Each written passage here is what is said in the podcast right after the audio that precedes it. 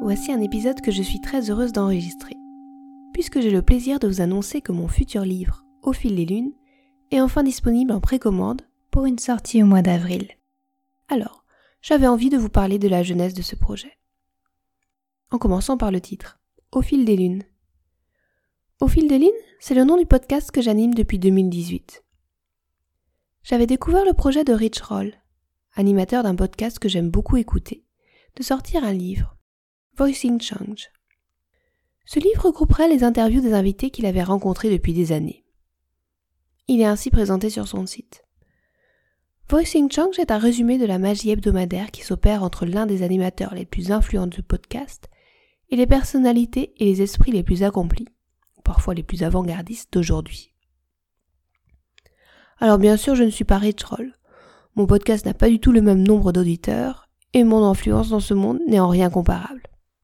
Mais les invités que j'ai eu la chance de rencontrer via Au fil des lunes me sont tout aussi chers que les prestigieuses personnalités du Rich Roll podcast.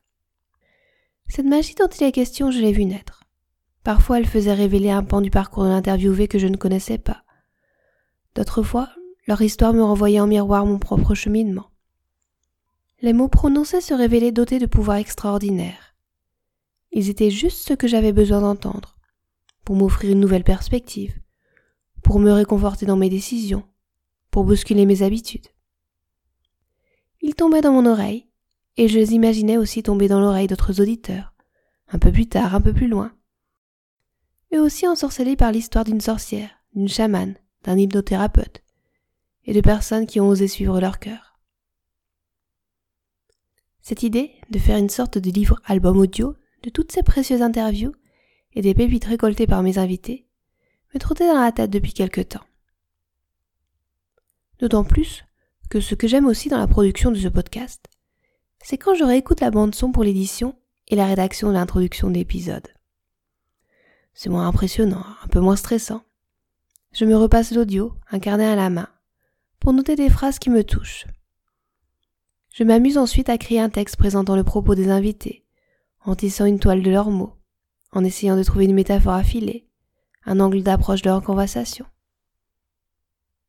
En retranscrivant ces mots lâchés dans les airs pour les reposer sur le papier, j'apprends à nouveau. Les idées décantent et de nouveaux sens apparaissent. Bref, j'avais de la matière de milliers de mots et de centaines d'histoires. J'avais de la poudre magique à m'apporter et je voulais en faire quelque chose mais la formule magique n'était pas encore tout à fait claire. L'été dernier, j'ai rencontré une auditrice qui me disait que mes podcasts parlaient beaucoup de la reconversion professionnelle. C'était drôle car elle était actuellement dans cette phase. C'est vrai que ce sujet m'interpelle. Cela m'a toujours intrigué. Comment on se lance dans une carrière non conventionnelle? Est-ce qu'il y a un déclic? Est-ce que cela se fait sur le long terme? Est-ce qu'il faut un don dès la naissance, des années de travail? Est-ce que ça se prépare longuement? Est-ce qu'on saute dans le vide? À travers les questions que les invités se sont posées, les doutes qu'ils ont traversés, les lumières qu'ils ont suivies, j'ai l'impression d'avoir à disposition une mosaïque sonore de parcours divers et variés, à la fois inspirants et réconfortants. Avec des réponses qui ont plus ou moins résonné en moi, suivant la phase de la vie dans laquelle je me trouvais, suivant les peurs qu'elles éveillaient, les envies qu'elles suscitaient. La mosaïque est colorée et très variée. Et c'est cela qui en fait toute la beauté. La discipline que les invités enseignaient, le savoir qu'ils transmettaient, les valeurs qui les animaient, tout cela était bien sûr au cœur de nos conversations. J'ai beaucoup appris en interviewant presque une centaine de personnes. J'avais un rêve, c'était d'organiser un festival rassemblant toutes ces personnes. D'ailleurs, ce rêve est toujours d'actualité. Si vous avez des idées, je suis preneuse. Bref, ce rêve-là, je l'ai presque touché d'une doigt d'une certaine façon, il y a quelques années, dans le groupe Facebook des promeneurs lunaires que j'animais. Nous avions failli organiser un week-end à Brocéliande. Cela aurait été une sorte d'auberge espagnole du mieux-être. Chacun serait venu proposer l'animation d'une activité qu'il pratiquait. Mais finalement, c'était compliqué. Les enfants étaient encore petits. J'ai pris peur de toute l'organisation que cela impliquait. Je n'avais presque pas de congé et cela aurait été compliqué de traverser la France sur quelques jours. C'est tombé à l'eau. Mais je continue d'y croire. Peut-être un jour, quand ça sera le bon moment. Alors, En attendant ce rêve, je l'ai fait vivre dans le livre. Je me suis fait le cadeau d'organiser une escapade, dans un week-end, entouré par des explorateurs de l'esprit et des magiciens de l'énergie. Mais ce n'est pas facile de faire un soin requis, par moi interposé, d'hypnotiser sur papier, de se délecter de la cuisine ayurvédique en dévorant des pages d'encre. Alors, j'ai pris le parti de vous laisser le soin de réserver un soin chamanique avec Sophie, une séance d'hypnose avec Marie Glantine, un atelier d'Ayurveda avec Didier, un cours de yoga avec Isabelle. Et, entre deux rendez-vous, je vous invite à attraper ce livre et à vous plonger dans l'histoire imaginaire d'un de ses personnages. Car entre les activités prévues, les langues se délient. Je ne sais pas si vous avez remarqué, mais lorsqu'on fait un week-end ou même une journée de formation, c'est souvent dans les temps de repos, supposés morts, qu'on apprend le plus.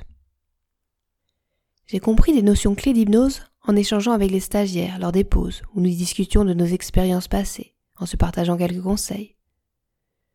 Je me souviens aussi de formidables explications sur la philosophie du yoga, de Florent de l'école Chotika, alors que nous étions assis par terre, autour de la nappe étalée sur le sol, au moment du dessert. Un morceau de gâteau, une tasse de café ou un verre de vin à la main, c'étaient ces paroles qui nous régalaient et que nous buvions lorsqu'il nous parlait de ses voyages en Inde. Un peu comme lorsque les informations cruciales qui sont lâchées autour de la machine à café en entreprise se retrouvent quelques semaines plus tard dans le corps froid d'un email. Ce sont donc ces confidences que je me suis imaginé recueillir. Ces conversations entre deux portes, entre deux cours, entre deux activités. Alors j'ai voulu retracer des parcours fictifs, un peu cas un un peu chahutés, de personnes mues par le désir de transmettre et d'œuvrer à la construction d'un monde plus doux. Enfin, imaginaire, peut-être pas tant que ça. D'abord, j'ai forcément été inspiré par les mots recueillis lors de mes interviews. Par des personnes comme vous et moi qui, à un moment de leur existence, ont eu envie de créer leur propre voix. Je me suis amusé à mélanger des caractères, à fusionner des points communs, à polariser des différences pour dresser un kaléidoscope de personnages, avec leurs blessures et leurs questions personnelles. Ensuite, j'y ai aussi mis mon grain de sel, car ce livre, c'était l'occasion de revenir sur certains moments de ma vie, plutôt sombres et, à cette période, sans la clarté de la lune pour les adoucir. J'ai passé mon adolescence sans faire de vagues. C'est vers la vingtaine que je me suis réveillée. Tout était à fleur de peau, les amours, les amitiés, le travail, le sport, les peurs. La fin de mes études et mes premiers pas dans la vie active n'ont pas été de tout repos. Je me perdais dans des contradictions, entre l'envie de croquer la vie à pleines dents et celle de contempler le vide, entre le désir de tout ressentir avec une vibration au plus haut de chaque émotion, et le besoin de tout calfeutrer quand cela était trop puissant. C'est amusant, car je m'étais dit que j'écrirais un jour sur cela. Je ne savais pas trop comment, mais lorsque tout serait digéré, que les blessures seraient refermées, les cicatrices moins douloureuses. Je regarderai à nouveau cette période mouvementée de ma vie. À cette époque, quand les choses étaient vraiment à vif. Je marchais sur un fil et tout ne tenait qu'à un fil. Finalement, cette histoire de fil dans le titre, cela sonne bien aussi. J'ai lu très récemment La fille parfaite de Nathalie Azoulay. Il est question de deux amis très proches, L'une a choisi de s'orienter vers la littérature et est devenue écrivain. L'autre est devenue une grande mathématicienne. L'histoire commence sur le suicide d'Adèle, celle qui s'est consacrée aux maths, laissant derrière elle son fils de 10 ans et son mari. Ce livre est très beau, on y parle de l'amitié, de la quête de la beauté, qu'elle se trouve dans les nombres ou dans les mots, de l'envie d'absolu, de l'ambition, de l'amour d'un père pour sa fille.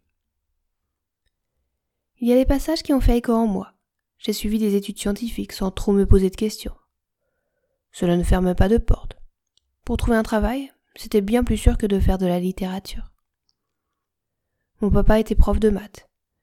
Mes grands frères avaient fait de brillantes études dans le domaine scientifique. Je leur ai emboîté le pas, tant bien que mal. Alors oui, j'aimais les maths, mais il y avait des matières que j'avais du mal à avaler. Le dessin industriel était complètement obtus pour moi, et la chimie organique m'ennuyait profondément je me serais plutôt imaginée grammairienne. la rigueur des mathématiques, appliquée à la rondeur du français. Mais je suis rentré dans les rangs. Je me suis rangé derrière la vie de mes parents. J'ai fait des maths au lycée, en prépa, en école d'ingénieur. Et aujourd'hui, j'ance des calculs presque tous les jours. Pendant longtemps, j'ai regretté d'avoir fait ces études. J'en ai voulu à mes parents, à moi-même. Aujourd'hui, je suis en paix avec cela. Je me sens bien dans mon travail et je trouve du plaisir à tresser ces brins d'occupation, de passe-temps ou de métier, pour en faire mon propre tissu. Même s'il est bariolé et peut-être pas au goût de tous, c'est mon canevas. Alors ce livre, c'était cela aussi.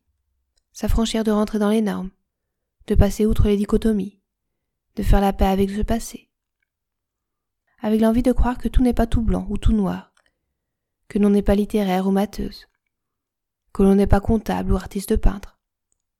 On peut choisir parmi des milliers d'autres nuances et les marier harmonieusement entre elles. Les parcours que j'ai souhaité narrer ne sont pas linéaires, car je crois fermement que les frontières entre les disciplines ne sont pas rectilignes. Alors ces pages seront aussi, j'espère, une invitation à aller butiner vers ce qui nous plaît sur le moment. Et ça peut être très bien partir sac sur le dos à l'autre bout du monde, comme prendre les clés de sa voiture pour aller à son travail derrière l'ordinateur toute la journée. Parce qu'il n'y a pas qu'une seule trajectoire. Parce qu'on peut avoir une vocation depuis tout petit, ou bien construire son chemin, à petits pas. Enfin, pour en revenir au livre, je vous laisserai le démêler le fictif du romancé. Mais bien sûr, c'est aussi le point du départ d'une conversation, que nous pouvons continuer si vous en avez envie. Enfin, je voulais remercier très sincèrement toutes les personnes qui se sont proposées pour devenir bêta lecteur. J'ai lancé cette proposition de relecture sans vraiment savoir où cela irait. J'ai été très agréablement surprise l'enthousiasme de l'accueil de cette demande. Le Google Doc est partagé avec 78 personnes, et j'ai encore envoyé le manuscrit à d'autres lecteurs. À vrai dire, j'ai eu un moment de panique, les premiers moments. Le livre, comme je le disais, est plutôt intime. Je savais qu'il y avait encore et même encore toujours à ce moment, des fautes de grammaire, d'orthographe. Certaines tournures étaient maladroites, des passages étaient confus, et bien sûr des doutes sur mon style d'écriture, sur le rythme des histoires. Est-ce que tout cela tiendrait la route? Je ne voulais pas faire perdre du temps à ces volontaires. Parfois, je n'ai pas toujours eu de nouvelles. Ce texte est peut-être perdu par mes dizaines d'autres lectures en cours. Et puis, ce n'est pas très facile de lire sur son ordinateur. En tout cas, ce fut un excellent exercice pour moi sur bien des niveaux, avec beaucoup de suggestions de reprises très intéressantes et des corrections bien nécessaires. Et puis aussi, j'ai eu de superbes idées soufflées par mes bêta-lecteurs. La première, on m'a demandé comment se feraient les transitions entre les moments de ce week-end avec la suggestion. Est-ce que des illustrations seraient présentes dans le livre? Alors, j'ai contacté mon illustratrice favorite et elle a accepté de faire danser ses crayons pour ce livre. Jalan Jagatelli s'affaire à dessiner huit portraits de ses intervenants. Je suis époustouflé par la finesse de ses coups de crayon et par le sens du détail apporté à chaque illustration. La seconde, c'est d'enregistrer un audiobook de ce livre avec différentes voix. Ce projet est toujours en cours d'étude, mais euh, je vous avoue que cela me tente bien. Donc voilà, encore quelques petites choses à boucler, mais le livre est maintenant disponible en précommande. La sortie est prévue au 30 avril. Si vous le précommandez, envoyez-moi un message. Et le temps qu'il sort, je vous enverrai quelques petits bonus, pour que vous ayez le temps de vous familiariser avec vos futurs compagnons de route. Ah, et voici la quatrième de couverture. Une cloche retentit. Chacun repose sa tisane de camomille ou son verre de brandy. Il est l'heure de quitter la bibliothèque du manoir pour suivre Paul. Celui-ci vous mène au grenier de l'immense bâtisse pour une séance d'hypnose lydique. Cet atelier clôture la deuxième journée de la retraite à laquelle vous avez été convié.